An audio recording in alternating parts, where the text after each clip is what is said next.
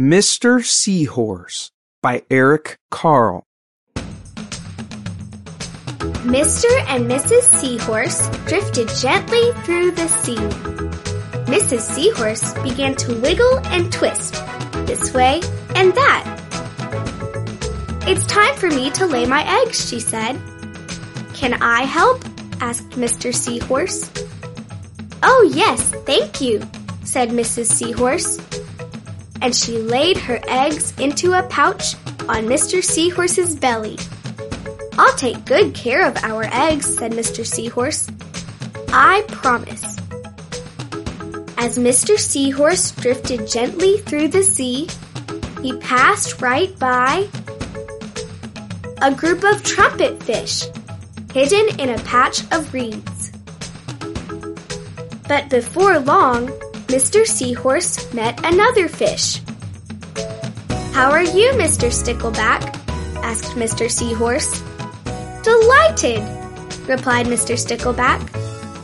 I've just built a nest, and right away Mrs. Stickleback laid her eggs in it. Now I am taking good care of them until they hatch. Keep up the good work, said Mr. Seahorse, and swam on his way. As Mr. Seahorse drifted gently through the sea, he passed right by a lionfish hidden behind a coral reef.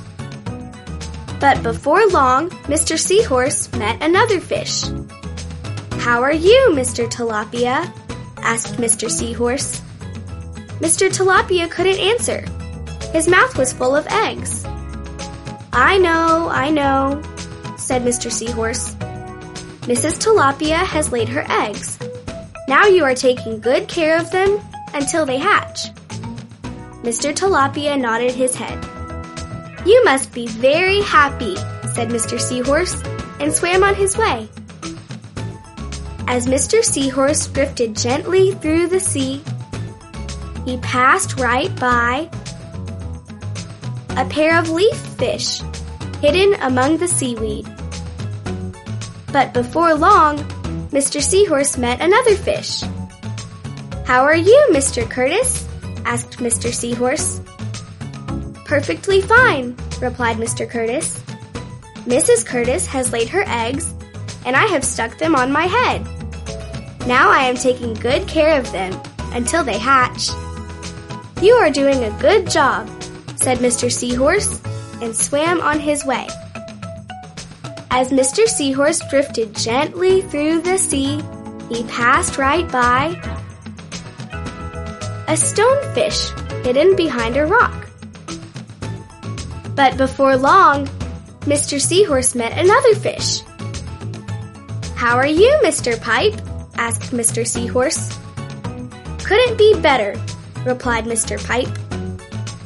Mrs. Pipe has laid her eggs along my belly. Now I am taking good care of them until they hatch. You should feel proud of yourself, said Mr. Seahorse, and swam on his way. But before long, Mr. Seahorse met another fish. How are you, Mr. Bullhead? asked Mr. Seahorse. Tip top, replied Mr. Bullhead.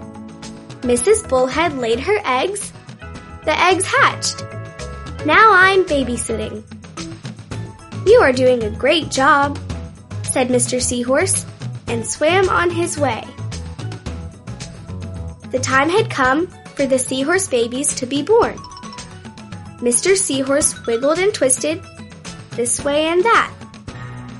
At last, the babies tumbled out of Mr. Seahorse's pouch and swam away.